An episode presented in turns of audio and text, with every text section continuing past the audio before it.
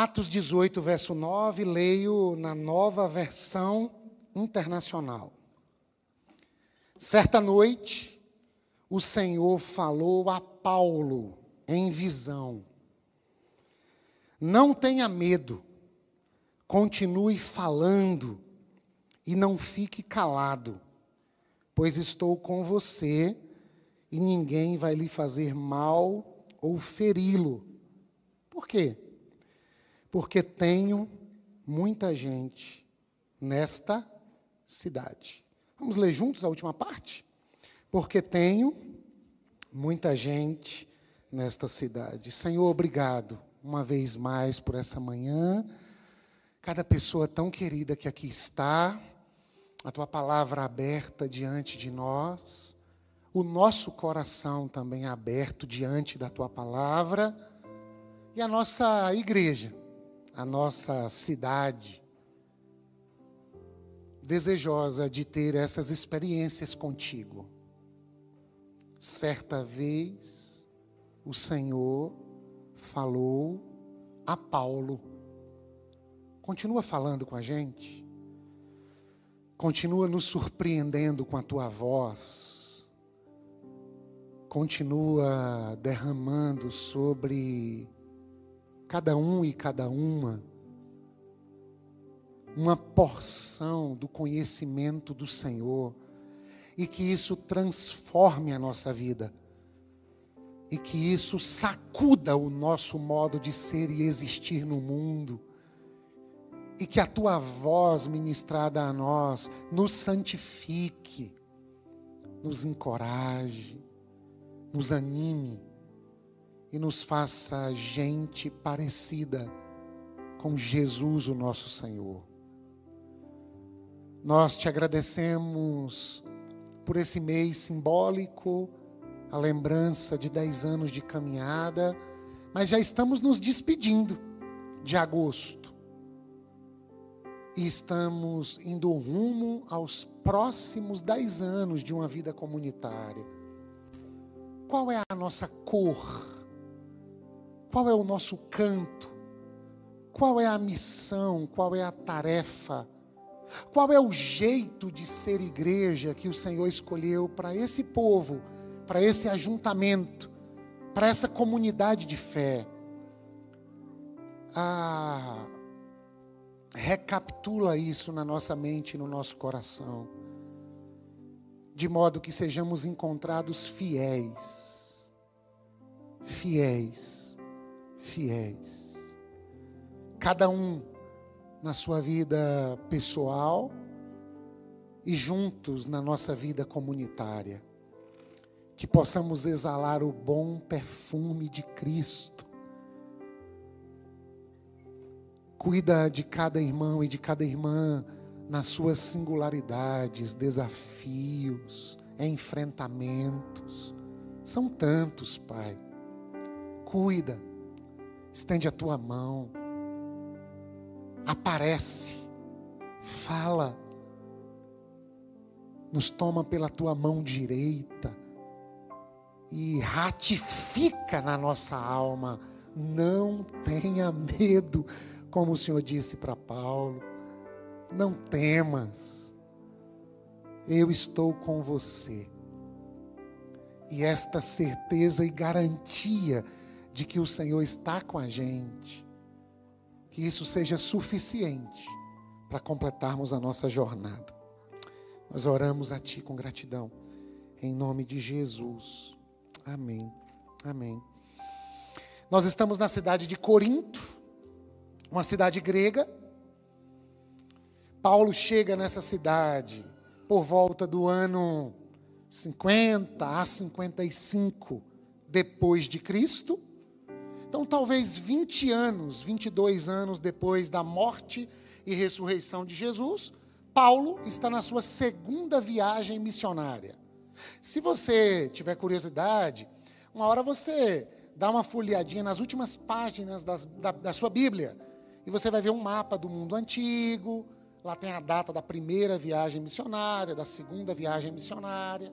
Dentre as cidades visitadas, a Renilton, na segunda viagem missionária, você vai encontrar Filipos, Bereia, Tessalônica, Atenas, Corinto. Paulo e companhia estão deixando o polo de onde as grandes aventuras do reino de Deus aconteceram a partir de Jesus e a partir dos primórdios da igreja, que é Jerusalém, e agora a igreja está se expandindo. É Dilson e Rosa, meus amores. A igreja está chegando onde o judaísmo já havia chegado.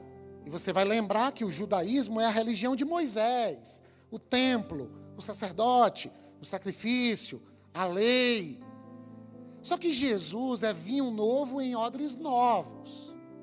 Jesus não está agora redesenhando o judaísmo, dando uma melhorada na religião judaica. Não, não, não.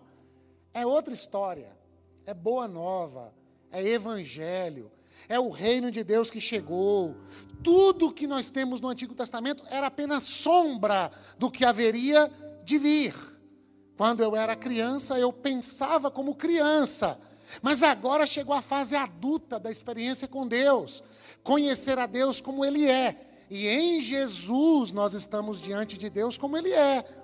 Jesus é a expressão exata do ser de Deus, nele habita corporalmente toda a plenitude da divindade. E esse Saulo, que outrora era perseguidor da igreja, mas tem uma experiência com o Jesus que aparece para ele e pergunta para ele: Saulo, Saulo, por que me persegues? Saulo não conheceu Jesus de Nazaré. Saulo não conviveu com Jesus no ministério terreno de Jesus. Saulo tem um encontro com Cristo ressurreto. Ele cai ao chão e ele fica cego por alguns dias. Uma luz ah, se resplandece diante dele. Ele ouve essa voz e depois ele recebe a oração de Ananias, ele é cheio do Espírito, ele passa pelo menos 11 anos no deserto, tendo encontros com Jesus, tais quais ele diz não ser possível traduzir em palavras.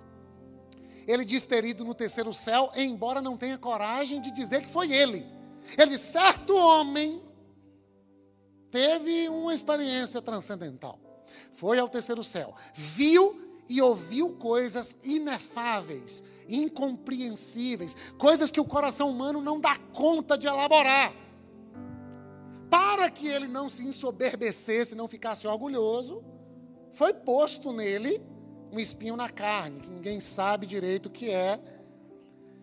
Espinho tal que se assemelhava a um mensageiro do diabo esbofeteando sua face pelo menos três vezes por dia. Aí começa toda uma discussão. Há alguns assim mais animados que querem discutir a sexualidade de Paulo, com esse espinho na carne. Há quem diga que é um problema de uma dor de cabeça provocada por um problema de visão, e agora ele não consegue mais ler os pergaminhos, e ao tentar ler a cabeça dói, à semelhança de um tapa na cara do diabo. Fato é que a gente não sabe o que era só sabe que era uma dor, uma angústia. E diante de uma dor e de uma angústia, a gente ora. Tira, Senhor, a prova, tira, Senhor, a dor, tira, Senhor, essa angústia, tira, Senhor, esse incômodo. E ele fez isso. Só que ele ouviu do Senhor assim: a minha graça te basta, a minha graça te basta, a minha graça te basta. Porque o meu poder se aperfeiçoa na fraqueza. E é esse o Paulo que vai escrever: diga o fraco, sou forte. É esse Paulo que vai se dar conta de que viver é muito perigoso, como dizia Guimarães Rosa. E que na vida a gente tem espinhos na carne e a pergunta qual é o seu? Quais são aquelas suas questões que você diz, não sei porquê, não sei de onde veio, porque comigo é uma pergunta que a gente costuma dizer. Logo comigo. Eu atendi uma pessoa essa semana, ela disse: só me faltava essa última. Está tudo tão péssimo que só faltava a última. E eu me lembro de José Saramago dizendo: Eu não sou pessimista, o mundo é que é péssimo. No entanto, a graça de Deus me basta. Que paradoxo. É duro mesmo. Meu avô dizia, Pastor Silas: a vida é doce, mas é dura. É como rapadura. é doce, é dura. E eu estou falando de uma vida doce e dura para aquele que é considerado o maior cristão de todos os tempos, Jonathan. O primeiro cristão de todos os tempos é um título do apóstolo Paulo. Então, isso quebra aquela ideia de eu estou encarando uma dificuldade, porque eu devo ter errado em algum momento da minha vida, e agora eu estou colhendo o que plantei. Uma pergunta: Paulo está colhendo o que plantou? Está sendo punido porque se equivocou? Não. Paulo está sofrendo, nas palavras dele, especialmente aos irmãos de Corinto. Nós lemos um texto dele em Corinto, tendo uma experiência com Deus. Anos depois, ele vai escrever aos Coríntios. E ele vai contar essa experiência de grande revelação de quem Deus é e do seu reino. E em consequência de conhecer aquilo que talvez outro humano comum não conheceu, ele está convivendo agora com uma dor. Eu queria entender por que, que nós somos tão autopunitivos. Porque a vida já é dura. Os espinhos na carne estão em nós mesmo contra a nossa vontade. A vida tem curvas que a gente não sabia que tinha. Aí quando a gente sobra na curva, quando a gente se depara com espinho na carne, quando alguma coisa vai mal, em vez de nos apegarmos à graça que nos basta, a gente prefere uma culpa que nos destrói. E agora a gente começa a fazer a equação: onde foi que eu errei para estar vivendo o que eu estou vivendo? Se foi eu que errei, eu sou o culpado. Se eu sou o culpado, o que nós fazemos com o culpado? A gente pune o culpado. E quando o culpado somos nós, autopunição.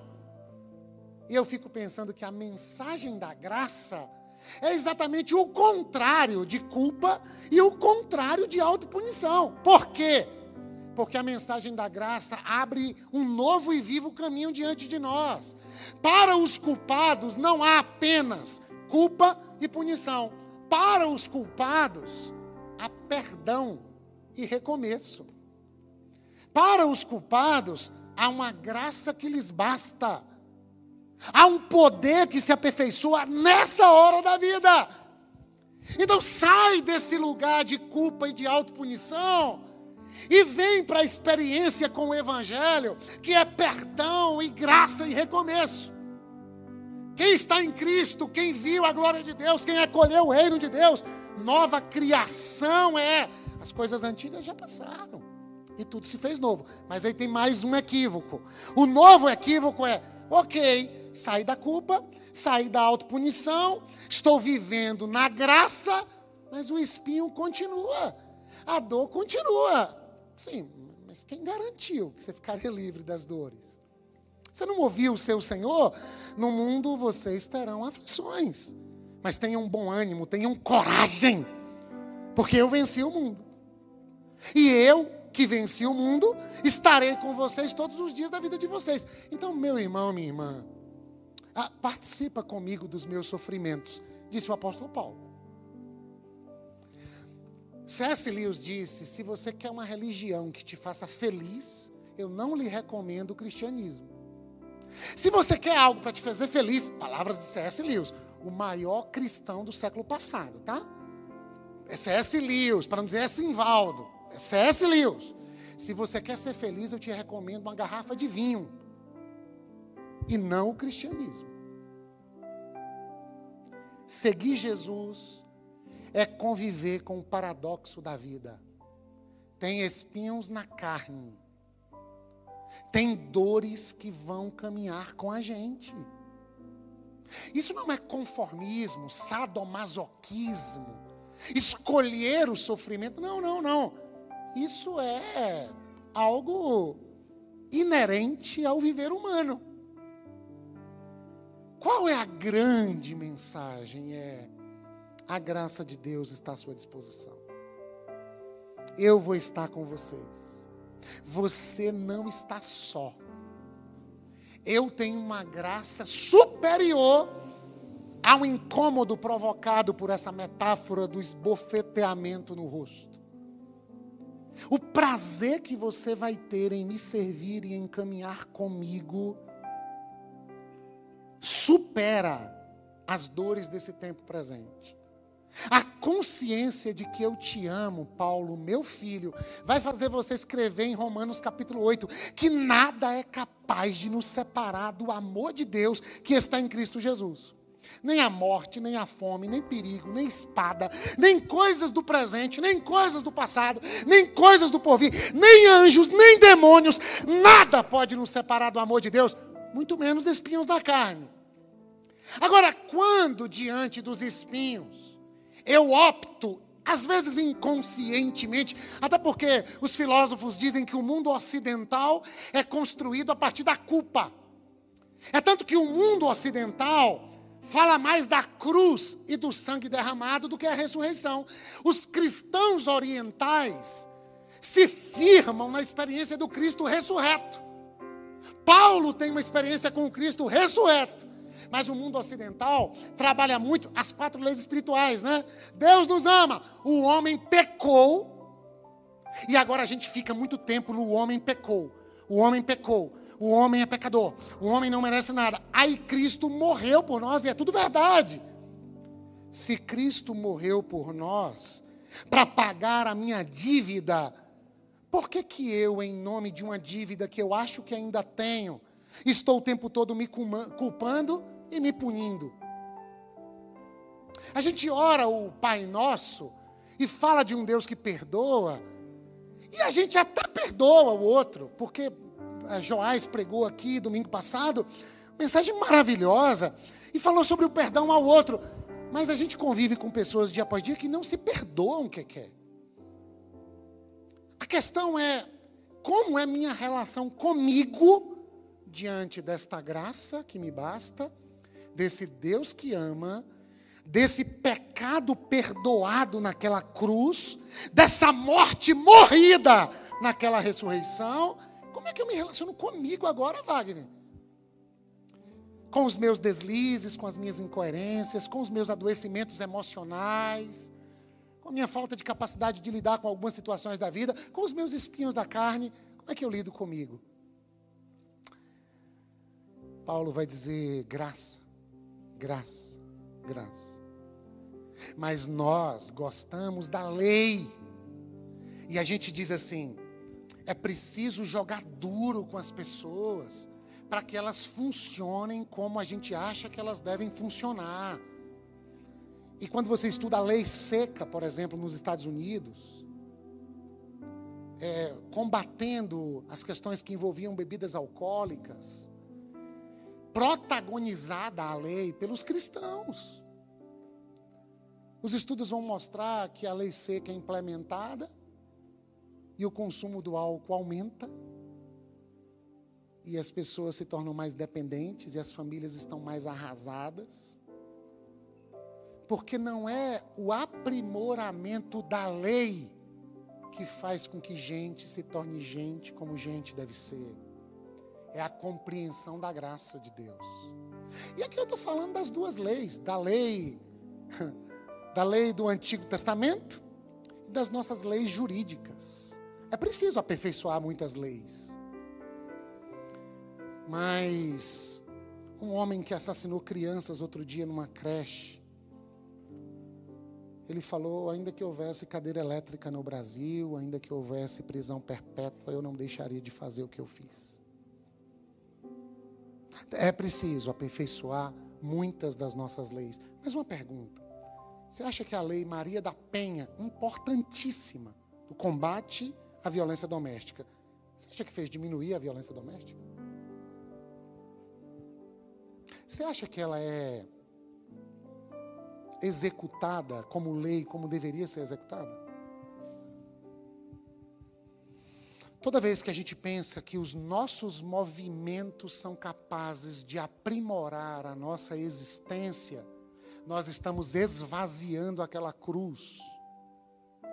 Nós estamos apequenando o sacrifício e a ressurreição. Nós estamos abrindo mão da graça que nos basta e estamos nos apegando aos nossos méritos para lidarmos com os nossos espinhos pessoais, comunitários e sociais. E isso gera a sociedade do cansaço. Criei meu filho na disciplina, ensinei todas as coisas, coloquei no melhor colégio, paguei todas as contas, levava para a praia duas vezes ao ano. E agora me vem com essa que não quer fazer uma faculdade. Estou cansado. Amei você, minha esposa. Fui fiel. Não colhei para outra pessoa. Ah, estive todos os finais de semana, finais de semana em casa. Eu fui o melhor marido possível. E agora você diz que está em crise assim, emocional. Eu sou o cara. E você não me valoriza. Toda tentativa de nos valer a partir dos nossos próprios esforços é fadada ao fracasso e nos leva para esse mundo cansado, que parece máquina, é um moedor de gente. Engraçado que os protestantes são caracterizados a partir de sociólogos como aqueles que prosperam, porque não estão envolvidos com os vícios, eles trabalham, entendem o trabalho como sagrado. Calvino nos legou isso. Lutero disse que ordenhar uma vaca é tão sagrado quanto celebrar uma missa. E o trabalho para o mundo protestante é algo legal. Tem livros escritos acerca desse tema. A ética protestante, o espírito do capitalismo. No entanto, a gente volta na história e a gente se depara com uma revolução industrial e agora o mundo vai funcionar. Descobrimos as máquinas, as tecnologias estão ao nosso favor. Agora nós vamos avançar, é, construir, é, progredir, conquistar. E aí, em plena Inglaterra, século XVIII, nós estamos com seres humanos que trabalham mais de 18 horas por dia. Trabalhos repetitivos, que é ah, repetido até hoje. Por exemplo, nas nossas cidades aqui da região, tem algumas fábricas de calçados. E eu ouvi dizer, só ouvi dizer, que cada fábrica faz uma etapa da produção do calçado. Então, na determinada fábrica X, só cola o salto. Cola salto, cola salto, cola salto, cola salto. Nunca um profissional aprende a fazer a obra completa. Você deve imaginar por quê, né? Então ele faz só aquela coisa automática. Agora voltam séculos e pense em alguém 18 horas colando salto, colando salto, colando salto. Sabe o que, que Charlie Chaplin está tentando dizer nos seus filmes e na sua arte? Gente virou máquina. Aquele jeitinho de Charlie Chaplin andar, aquilo é uma crítica a seres humanos que se desumanizaram e viraram máquinas. Pessoas iam para casa assim, ó. Vamos brincar, papai de gude. Como é que brinca? Eu estou 18 horas colando salto aqui, batendo martelo, e aí vai para casa assim. E agora nós descobrimos como fazer o mundo funcionar. Só perdemos de vista o que significa ser humano. E agora a nossa grande crise com Deus. Porque assim, trabalho 18 horas, eu dou o dízimo, eu faço o mundo funcionar e progredir. Eu eu estou aqui sendo honesto com a minha família e tenho que conviver com esse espinho. O pecado para a teologia latino-americana, meus irmãos, não é só algo praticado por um indivíduo, por uma pessoa. O pecado é estrutural. O pecado tem a ver com um jeito maligno de gerir uma conjuntura humana. E a gente se acostuma e a gente não se dá conta de que gente virou máquina. E eles vêm no culto domingo. Cada um com a sua dor, cada um com seu espinho, cada um com seu dilema. E por vezes eles entram em ambientes religiosos que vão dizer assim: busque mais a Deus, aí sua vida vai dar certo. Vem para a campanha da terça, que nós vamos ungir você e quebrar todo o jugo.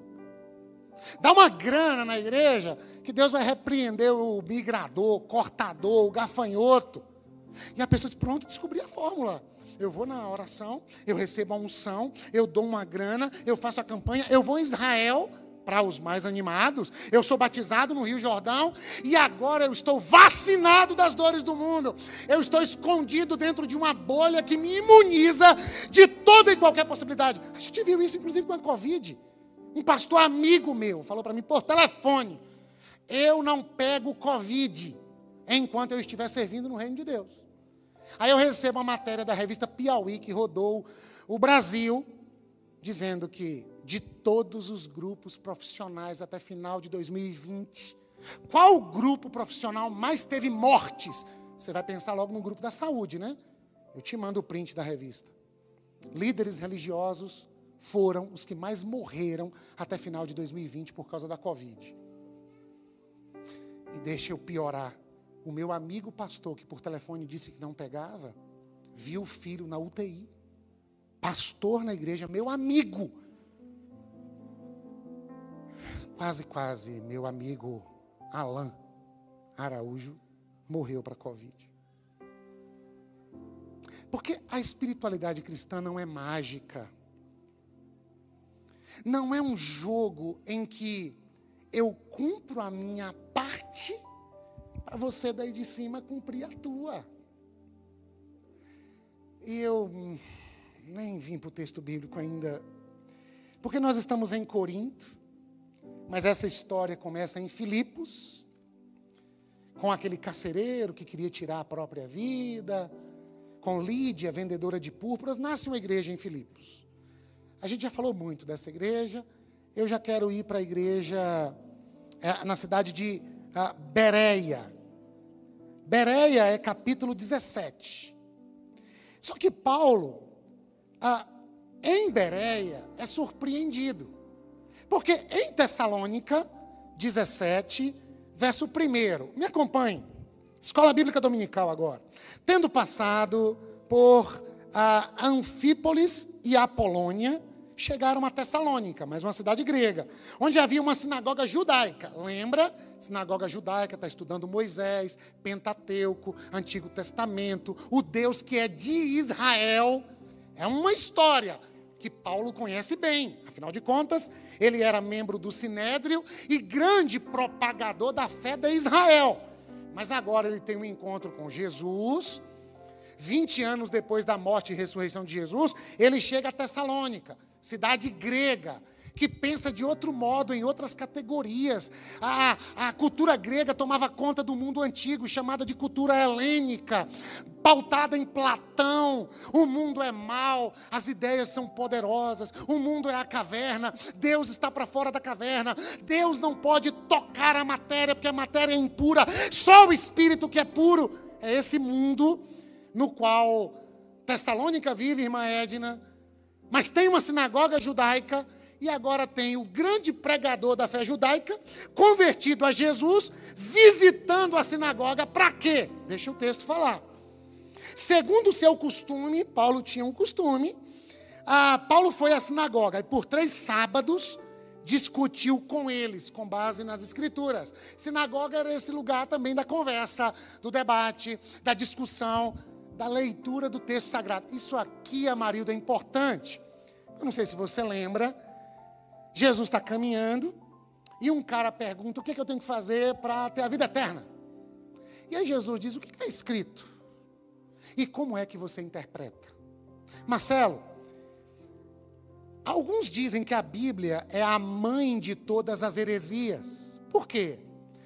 Porque quando nós queremos impor a nossa verdade, a gente diz assim: está na Bíblia. E às vezes está mesmo. Deixa eu tocar num tema sensível, e é o tema de setembro, né? Setembro amarelo, suicídio, cuidado com a saúde mental. Imagina alguém assim vivendo uma crise de saúde mental, crise existencial, ideação suicida, o que é um adoecimento. Não se culpe se você convive com ideação suicida, com vontade de morrer. Ah, eu não aguento ver uma janela que eu fico com a vontade de pular. Aí depois eu me culpo porque deu vontade de pular, porque Deus é, não quer a vida e a morte não pode a gente morrer. E, e aí a pessoa fica se culpando e morre. Não, você está doente. Você está neuroquimicamente afetado e psicologicamente precisando de ajuda. Você não se culpa por aquilo que você sente ou pensa, porque você não é responsável por aquilo que você pensa ou sente. Pensamento é um processo químico do organismo. Nem sempre é possível escolher o que pensar, escolher o que sentir. Eu sinto, ponto. Eu penso, ponto. A questão é que tem pensamentos que são disfuncionais, contra a vida. E quando um pensamento disfuncional aparece, a gente se dá conta da fé que a gente tem, do Deus que nos ama, da vida abundante que veio trazer, vira uma crise. Porque eu estou com vontade, mas eu não gostaria de ter a vontade. Eu não queria pensar, mas penso. Procura ajuda. Tem tratamento. Tem cuidado. Tem vida de Deus num consultório médico, psiquiátrico, num consultório psicológico, numa atividade física, numa, numa reavaliação da vida, na, na possibilidade de dizer, eu vou cuidar desse corpo, porque esse corpo é o templo de Deus. Então, já nem sei mais onde é que eu estava. Alguém sabe? Foi antes um pouquinho do setembro amarelo, Dan? Tessalônica, sinagoga, Paulo, eu acho que é. Deixa eu ler a Bíblia que a Bíblia fala. Né? Ah, sim, voltei, lembrei, tá vendo? Tem que ler a Bíblia. Assim, está na Bíblia. Jesus sabe o que está na Bíblia. Tem um livro do Philip Yancey, a Bíblia que Jesus lia. Jesus lia o Antigo Testamento, meus amores. Jesus vai citando vários dos personagens, inclusive a, ter como canônicos, ou sagrados, ou inspirados por Deus, os livros do Antigo Testamento, uma das bases é Jesus está citando esse texto. Se Jesus está citando, é porque foi o Espírito Santo quem iluminou e inspirou esses homens para a escrita. A questão não é o que está escrito, Esther. A questão é como você interpreta. Na Bíblia está escrito olho por olho, dente por dente. E Joás já explicou por quê que partes do código de Hammurabi, anterior à Bíblia Sagrada, chamada lei de Talião, por que, que isso veio fazer parte da Bíblia? Se você perdeu, vou pedir para o pastor Joás para repetir esse sermão e você vai aprender. Eu não vou conseguir traduzir a grandeza do ensinamento da semana passada. Aí alguém se vinga do outro e diz: está na Bíblia. Aí eu disse que alguém está convivendo com ideação suicida e diz: Deus me dá uma palavra. Aí abre a Bíblia. E tem um texto na Bíblia que diz: Vai tu e faz o mesmo. Apressa-te em fazer. O cara está pensando em se matar. Aí ele abre: Apressa-te em fazer. Então deixa eu me morrer, porque está na Bíblia. Quando Jesus pergunta àquele jovem rico: ah, O que está na Bíblia? Como você interpreta? Tem alguém lendo a Bíblia, Atos 8. Você entende o que você está lendo? Está na Bíblia. O cara está lendo o sacrifício de Jesus em Atos 8. Um eunuco, um homem rico, cuidador dos tesouros da rainha Candace. Está lendo a Bíblia, ele está com a Bíblia na mão. Mas ele não está entendendo. Com a Bíblia na mão, nós apoiamos a escravidão no passado, Edilson. Tem um filme, eu já citei aqui um domingo de manhã. Um senhor de escravos faz uma devocional com os escravos. Servos, obedeçam aos seus senhores. Com a Bíblia na mão, apoiando a escravidão. Com a Bíblia na mão, segregando as mulheres. Com a Bíblia na mão, defendendo a violência. Com a Bíblia na mão, excluindo o diferente. Com a Bíblia na mão, você é do inferno, eu sou de Deus. Paulo está com a Bíblia na mão, mas o pessoal na sinagoga Vianney também está com a Bíblia na mão. E eles estão debatendo a Escritura. Está na Bíblia aqui, mas como é que você lê? Está na Bíblia de cá, como é que você lê? Isso aqui se cumpriu em Jesus. Aí o texto vai continuar. Verso 3. Eles estão debatendo com base na Escritura, mas qual era o objetivo de Paulo? Explicando e provando que o Cristo deveria sofrer e ressuscitar dentre os mortos. E aí ele dizia: Este Jesus que proclamo é o Cristo. Esse Jesus que viveu, que deu essa confusão aqui em Jerusalém e arredores, não é apenas um mestre galileu que sabe um pouquinho do Antigo Testamento, ele é o que nós esperamos. Ele é o Deus encarnado. Ele é maior do que Moisés, porque Moisés disse: há de vir um que é maior do que eu, e a ele vocês devem ouvir o que Paulo está dizendo na sinagoga em Tessalônica, no mundo grego, platônico, mas também judaico, religioso e mosaico, com base em Moisés. Ele está dizendo assim: ó, não é nem Platão nem Moisés. Jesus é a realidade de Deus entre nós. O evangelho chegou a Tessalônica, a sinagoga e ao mundo marcado pela tradição greco-helênica. Cristo é a realidade última. Em Cristo Deus está reconciliando todas as coisas. Jesus é o único nome diante do qual a salvação, com todo respeito às demais experiências religiosas. Mas o que Paulo está dizendo é: eu sei o que é o mundo grego, eu sou cidadão romano, eu sei o que é o direito e legislação romana, eu sei como é Platão, eu sei como é Moisés, mas ele apareceu para mim. E não é só uma experiência místico-transcendental. Ele apareceu para mim na estrada de Damasco e eu passei 11 anos no deserto da Arábia, tendo comunhão com ele ao ponto dele ter me levado para o céu. E eu experimentei coisas que não são dadas a nenhum homem nessa terra. Eu tenho espinho na carne, eu sei as dores de conhecer a face de Deus como Ele o é. E eu estou diante de vocês, na sinagoga de vocês, com a Bíblia de vocês, para dizer: Jesus é maior do que a Bíblia de vocês. Jesus é a encarnação de tudo que vocês intuíam, achavam que sabiam o Verbo se fez carne, Deus habitou entre nós, e nós o matamos no madeiro. E Jesus de Nazaré, que vocês mataram, é o Cristo imatável, ressurreto, Senhor dos céus e da terra. O que, que vocês vão fazer com isso? Alguns dos judeus, verso 4, se uniram a Paulo e Silas, bem como muitos gregos temente a Deus. Que coisa maravilhosa tem um pessoal da igreja que quer Cristo. A igreja lá era chamada de sinagoga. E tem um pessoal do mundo, os mundanos, os gentios, os gregos, que também temeram a Deus. E não poucas mulheres de alta posição. As mulheres ricas. As mulheres que construíam o pensamento da cidade de Tessalônica. Elas aderem ao Evangelho. Mas o verso 5 tem sempre um mas, né? Concordância adversativa.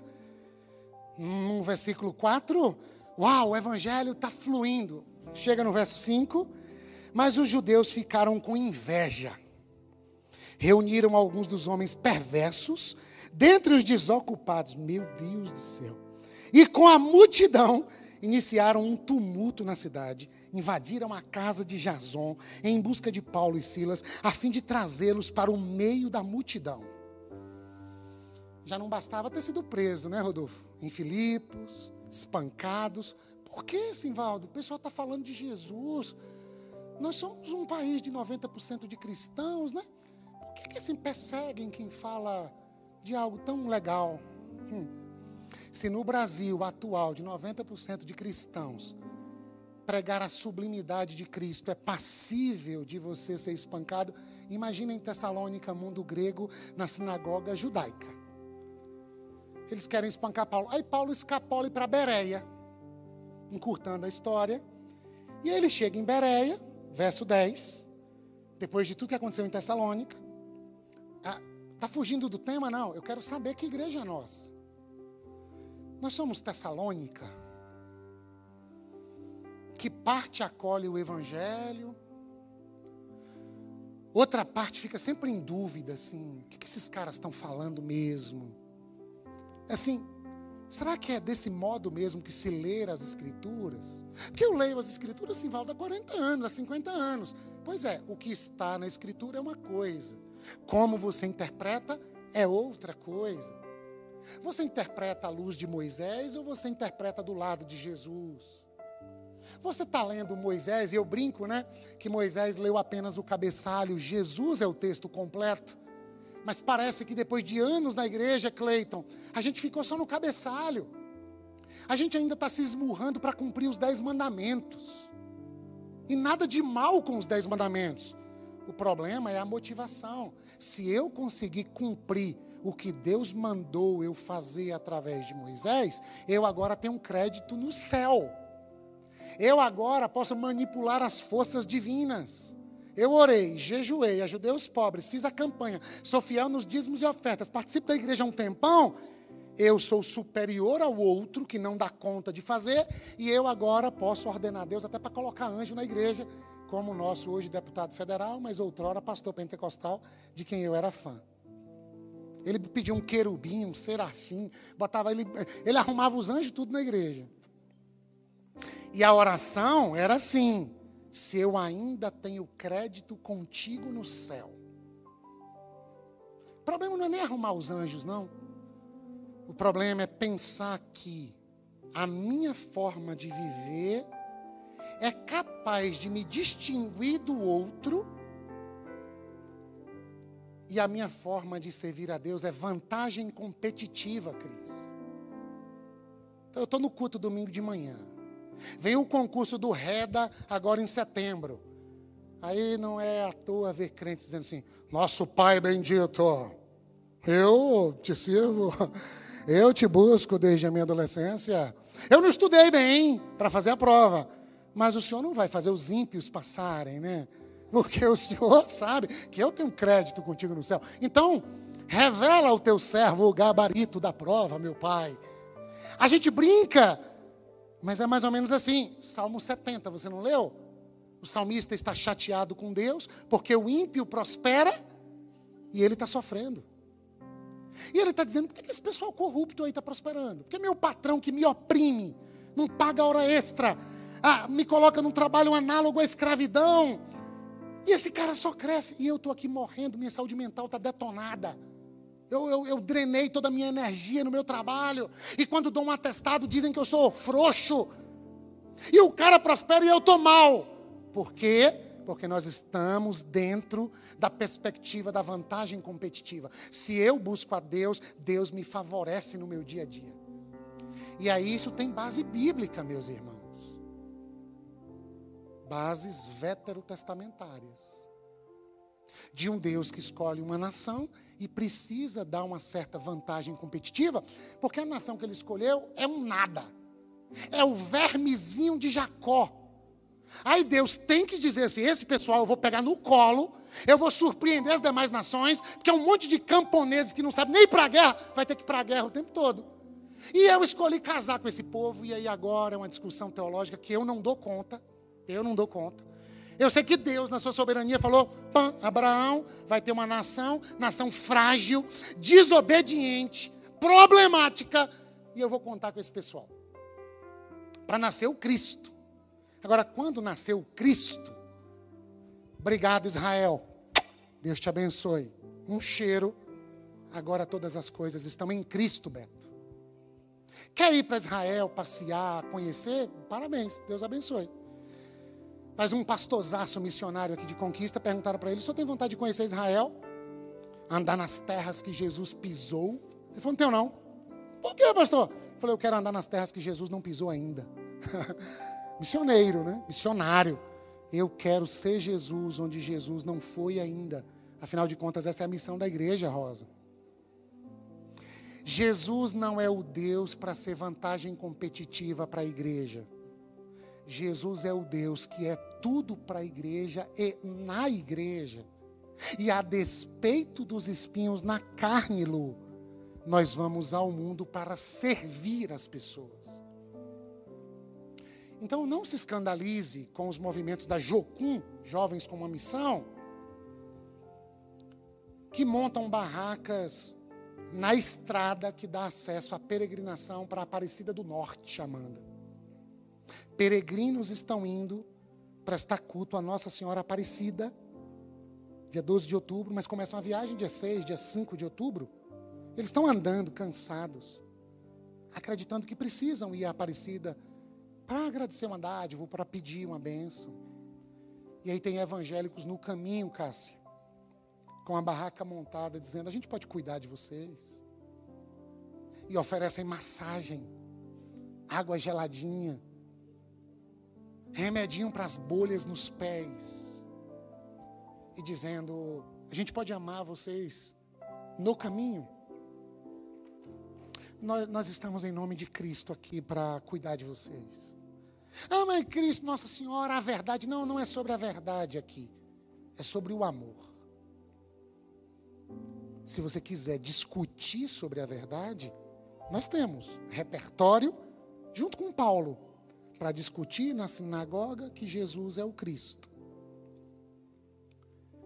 Mas o nosso maior objetivo no mundo não é discutir. O nosso maior objetivo no mundo é amar. João 13, 35. Vocês serão conhecidos como meus discípulos se amarem uns aos outros. Quem são os outros? Ah, são os judeus, são os gregos, são os gentios, são os católicos romanos ou de qualquer outra tradição religiosa. Porque aquele que lavou os pés, inclusive de Judas, é o Senhor para a glória de Deus Pai. E agora esta igreja embarca na missão de Jesus, que sendo Deus, não teve por usurpação ser igual a Deus, Filipenses 2, a partir do verso 6, mas a si mesmo se humilhou, foi obediente até a morte morte de cruz. Ele serviu a nós. E a gente agora quer servir. E o que, que acontece em Bereia, e eu estou terminando, Léo? Em Bereia, verso 11, capítulo 17. Os bereanos eram mais nobres do que os de Tessalônica, pois receberam a mensagem com grande interesse, examinando todos os dias as Escrituras para ver se tudo era assim mesmo. Paulo prega como pregou em Tessalônica, mas em Berea tem um grande interesse e eu me lembrei, Daniel Canídia, dos seus passarinhos lá, quando a mamãe vai colocar a comidinha na boca do passarinho, aquele passarinho com a boquinha aberta, ansioso. Bota, mamãe, eu quero comida bereia. Eu quero o evangelho. Eu quero conhecer Cristo, conheçamos e prossigamos em conhecê-lo. Mas a gente não quer Paulo, a gente quer Cristo. Então Paulo fala de Cristo e nós conferimos na Escritura se Paulo está falando direitinho de Cristo. E agora a paixão só aumenta, porque Paulo fala e a gente confere, e o interesse aumenta, e é Cristo mesmo que Paulo fala, e é Cristo que está na Escritura. E aí por isso nasceu essa grande marca, né? Tem bereanos aqui. Qual é a cor dessa cidade? Qual é o canto dessa cidade? É Tessalônica? Parte empolgada, parte que persegue. Não, é Bereia. Ouve cheia de interesse mas chega em casa, examina tudo. Por quê? Porque não é uma igreja personalista. Não é a igreja do Simvaldo, a igreja do Silas. Embora Silas saia na minha frente, né? Porque eu não tenho um Simvaldo na Bíblia. Silas tem, toda hora tem Silas aqui, Silas aqui, Silas aqui. Então ouçam mais a Silas. E confiram nas escrituras sagradas. Bereia. Mas tem Atenas, e Atenas foi o sermão de domingo passado à noite. Do batismo foi transmitido então Atenas fica para você assistir em casa. Mas qual é a cor de Atenas e o canto de Atenas? Atenas tem Deus para todo gosto. Atenas é a igreja hedonista. A cidade de Atenas tem altares para todo que é tipo de Deus. Lá no texto diz que Paulo anda pela cidade e percebe que o pessoal é muito religioso. Uma coisa é ser religioso, outra coisa é seguir Jesus. O pessoal está na mitologia grega. Tem Deus que tem rosto de gente, corpo de cavalo. Tem Afrodite, tem Zeus. É uma confusão. Tiagão assistia Cavaleiros do Zodíaco. Porque na casa de Tiagão tinha antena parabólica, tinha Band. Eu era mais pobre um pouquinho, não tinha Band lá em casa. E eu nunca sabia o que era Cavaleiros do Zodíaco. Um sofrimento. Atenas, cultura grega. Deus está fora da caixa. Eles tateiam como que no escuro para tentar encontrar Deus. E eles têm um altar, Roseane. Um altar escrito ao Deus desconhecido. Ou seja, nós adoramos alguém que a gente nem conhece, porque o ser humano tem tanta sede de Deus que adora mesmo sem conhecer. E, e é muito interessante se você pegar uma multidão assim e perguntar no final do culto: por que você está aqui? Por que você está caminhando para a Aparecida do Norte? Por que você acende essa vela? Ou reza esse salmo? Ou faz a obra social lá na casa da vida? Sei não. muitas das vezes, meus irmãos, é por culpa. É porque eu tenho uma dívida diante de alguém lá que eu não conheço bem. E me disseram que se eu fizer o bem, eu alivio o meu karma. Sim, Valdo, mas isso é de outra tradição. Pois é. Só que tem um pessoal na fé cristã com essa pegada. Eu ajudo o outro para Deus ser favorável a mim. Porque eu tenho uma culpa de que quando eu era nova, eu tinha dinheiro, alguém me pediu um dinheiro, aí eu não dei. E aí um dia meu filho me falou que eu nunca ajudei ninguém. E aí, Sivaldo, eu preciso fazer o bem para alguém para aliviar uma culpa do passado. Minha graça te basta. Não, fazer isso é legal. Mas com esta motivação é adoecedor. Motivação, motivo que leva à ação. Deus não leva em conta a ação Deus leva em conta os motivos. Eu não vejo a aparência, eu vejo o coração. Ou seja, eu não estou atento aos movimentos, eu estou atento ao que precede os movimentos, porque é possível você fazer a coisa certa com o coração errado, e é possível fazer a coisa errada com o coração certo. Eu queria tanto acertar, deu tudo errado. Uma vez, eu estou terminando mesmo. Minha mãe, recém-viúva, tinha dinheiro para nada em casa o forro da casa estava caindo, minha mãe vivia chorando. Pegou um dinheirinho e disse assim: vai ali na, no, no, na, na padaria de Orlando e compra um açúcar. Era o dinheiro que tinha. Eu fui lá, não tinha açúcar. Aí eu falei, não tem açúcar. Criança, leva uma coisa parecida com açúcar. Não, um quilo de farinha. Cheguei com farinha. Pensando assim, vou surpreender minha mãe. Queria açúcar, não tem açúcar, não cheguei de mão vazia. Eu não apanhei, não. Mas eu levei todos os nomes da terra. Beijo para a senhora amanhã, te amo, tá tudo certo, tá? E a farinha ainda era ruim, irmã Edna. Ou farinha de grolhão, ou trem ruim. Inclusive o filho do finado Orlando, de vez em quando congrega aqui. Beijo para você também, mas a farinha do seu pai era ruim. Então, assim, cheio de grolão. Aí minha mãe disse: não era farinha, não tinha o dia de açúcar, não tem como adoçar as coisas com farinha. A ação foi errada. A motivação era a mais linda de uma criança. Aí ela diz: vai lá e troca pelo açúcar. Seu pai não trocou, Orlandinho, a, a, a farinha pelo açúcar. E aí teve que ficar com farinha. Percebe que Deus não está te punindo com um espinho na carne, porque você comprou farinha no lugar do açúcar? Percebe que você não tem que ser eternamente punido porque você não obedeceu Moisés? A cor dessa cidade é: nós não damos conta de Moisés, Senhor. Nós encontramos o Cristo. Enquanto tateávamos no escuro em Atenas, transformando a experiência religiosa numa experiência idolátrica,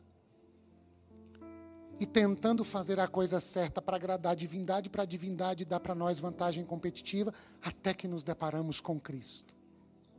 E nos rendemos. E agora queremos acertar. Por que o Senhor nos amou primeiro? Por que vocês amam? Porque Ele amou primeiro. Por que vocês servem? Porque Ele veio para servir e não para ser servido. Por que vocês leem as Escrituras? Porque nela nós encontramos o Cristo revelado. Mas Tiago Martins disse que um pastor estava pregando e disse: a Bíblia é grande, a Bíblia é não sei o quê, a Bíblia é a Bíblia é maior. Ele quis causar. E ele não encontrou um paralelo ou algo inferior. Disse, a Bíblia é maior do que Deus. A Bíblia é maior do que Deus. Deus inspira as Escrituras. E agora as Escrituras são maiores do que Deus? Não. Nós vamos às Escrituras para encontrarmos Cristo nas Escrituras. Cristo é maior do que as Escrituras. Você está relativizando a Escritura? Não. Eu estou levantando Cristo diante dos olhos dessa comunidade. E aí chegamos em Corinto. E em Corinto acontece uma coisa doida. Cenas para o próximo capítulo de setembro. Porque em Corinto Paulo vai para a sinagoga, prega, os judeus não querem a mensagem, Messi. Em Corinto acontece uma transição do ministério de Paulo, ou pelo menos duas, porque em Corinto, os primeiros versos aí, até chegar ao verso 6, Paulo passa a se dedicar exclusivamente à pregação, Silas, porque até então, até a segunda viagem missionária, Paulo construía tendas Em Corinto ele passa a morar com Priscila e Áquila, construtores de tendas, companheiros de profissão. Pregava, trabalhava. O que hoje se chama de pastores covocacionados. Antes se falava bivocacionados. Ou seja, tem uma profissão, para além do culto clero, domingo, templo, e tem a ação pastoral. Paulo era esse cara. Mas em Corinto, ele agora se dedica exclusivamente à pregação. E aí eu fico pensando, Paulo agora vai gastar mais tempo pregando para os judeus, pastoreando a igreja, resolvendo os conflitos internos, é, fazendo reuniões deliberativas, montando toda uma estrutura para a construção do, do novo templo. Nada contra, só não é Paulo. Paulo se dedica exclusivamente à pregação quando Silas chega, Silas e Timóteo. Só que agora tem um problemão, porque Paulo prega, agora em tempo integral. Só que o verso 6 de Coríntios, uh, de Atos 18, escuta isso para a gente terminar. Opondo-se eles, os judeus da sinagoga de Corinto, não querem o evangelho. Qual é a cor dessa cidade? Qual é o canto dessa? Nós queremos o evangelho? Ou nós queremos uma reputação religiosa na cidade que nós moramos? Nós queremos o Evangelho ou nós queremos uma instituição que faz as coisas acontecerem direitinho, que é um controle social, e a gente fica pegando seu adolescente e tentando dizer para o seu marido o que ele tem que fazer, e a gente vai tentando ser uma regra moral, e as pessoas dizem: precisa ir para a igreja, que meu adolescente eu não estou dando conta. Opa, será que querem, desculpa o termo, que a gente adestre pessoas? Não sois máquinas, homens é que sois. Será que as pessoas querem que a gente coloque elas dentro da caixinha de Moisés? Que faz de conta que tudo vai bem. Mas, quanto maior o rigor, quanto maior a religiosidade aparente, maiores são os escândalos. E a nossa cidade está convivendo com uma série de escândalos no ambiente religioso. Esse pessoal se opõe, lança maldições sobre Paulo, e aí Paulo fica louco. Paulo sacudiu a roupa. Paulo ficou velho testamento aqui. Sacudiu a roupa e disse: Caia sobre vocês, a cabeça de vocês, o próprio sangue. Estou livre da minha responsabilidade. Eu não prego mais para vocês. De agora em diante, eu irei para os gentios. De agora em diante eu vou pregar para o pessoal do mundo. De agora em diante eu vou pregar para o pessoal grego. De agora em diante eu vou pregar para o pessoal que está na zona. Para o pessoal que está tateando no escuro, como em Atenas. A minha oração é que tenhamos Silas pastoreando a nossa comunidade, cuidando da nossa vida cristã intra missional, nossos encontros, nossa comunidade. Mas que a nossa comunidade volte nos seus próximos dez anos a olhar para os gentios, a olhar para fora da igreja, até porque o nome desta comunidade é Igreja Batista da cidade tem cuidado interno, tem estudo bíblico, tem de casa em casa conferindo nas escrituras, tem pastoreio mútuo, tem atendimento pastoral, tem conflitos e a gente gere, tem programação para criançada, tudo é missão. Mas uma comunidade que diz: a vida com o Cristo ressurreto transcende a este encontro, e tem pessoas lá em Atenas, nas ruas da cidade, que precisam conhecer o Evangelho. E quando vocês se depararem com alguém ou com a gente aqui falando de um jeito diferente que o modo usual das igrejas, isso é missionalidade. Ah, eu entendi. Eles estão falando, desculpa o, o paralelo assim, eles estão falando para judeus, eles estão falando para gregos. Deixa eu traduzir, Adelson.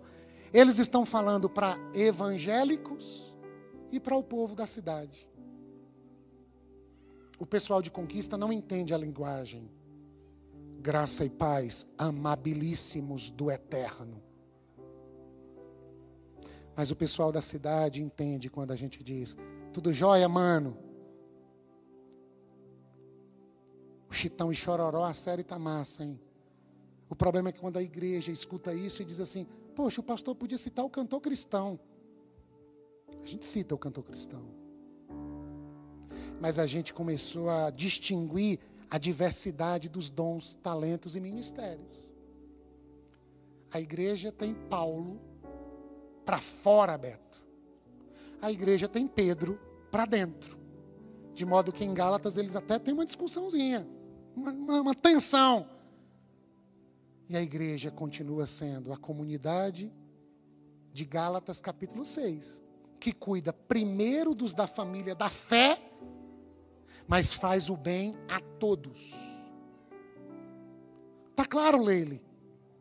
Uma igreja que ousa para fora, sem deixar de cuidar de dentro.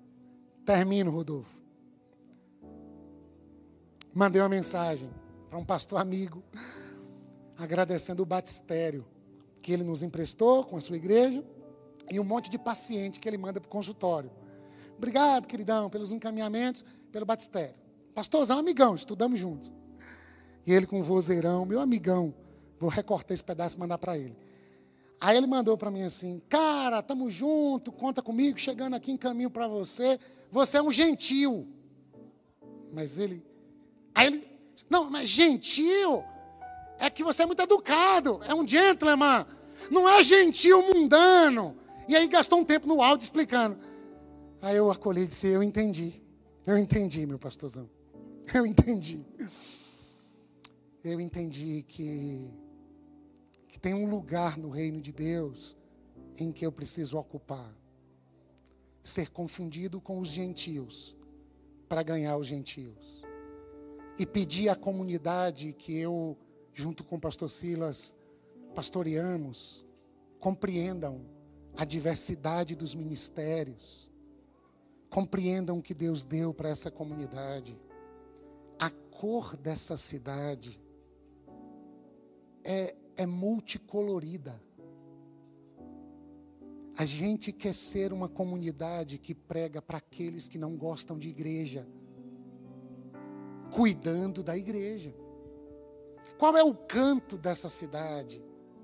O canto dessa cidade é glória, glória, os anjos cantam lá.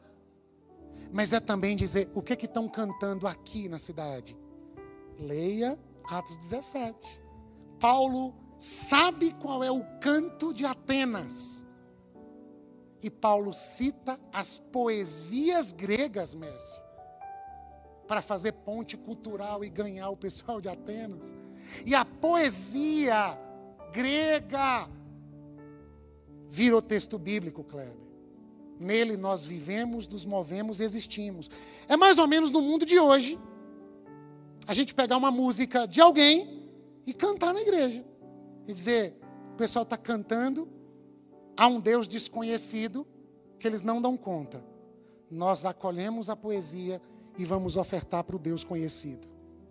E deixa eu citar Ana Lu Sampaio, sobrinha dos meus amores ali. Ana Lu era criança.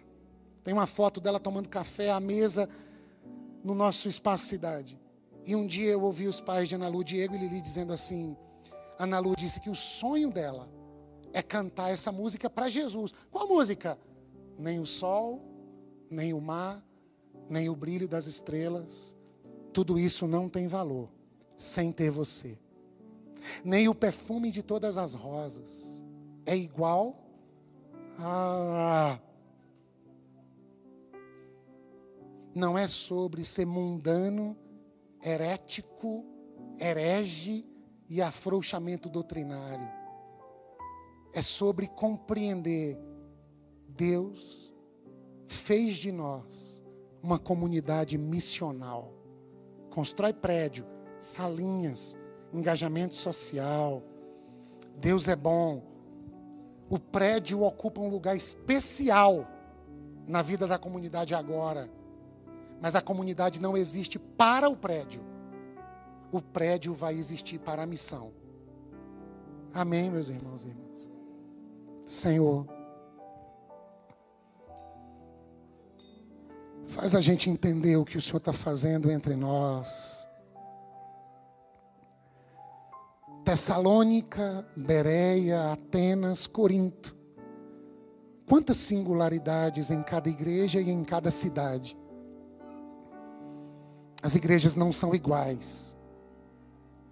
O que o Senhor deu para nós? O que o Senhor está fazendo entre nós? O que o Senhor reserva nos próximos dez anos? Qual é a cor dessa comunidade? Qual é o canto? Como é que nós interpretaremos tudo o que está escrito na tua palavra? Que sejamos encontrados fiéis, inclusive à missão que o Senhor nos confiou comunicar o evangelho todo, completo, para toda a nossa cidade. Como faremos? Sendo uma comunidade cristã essencialmente relacional, priorizando o amor nas relações, relevante em todas as suas atividades, socialmente engajada, diaconal, que comunica o evangelho do reino para o homem todo, em todo tempo e em todo espaço. Testemunhando na história com graça, com amor e sem jamais abrir mão da verdade. Glorificando o Deus e Pai de nosso Senhor e Salvador Jesus Cristo. Que seja assim. Amém.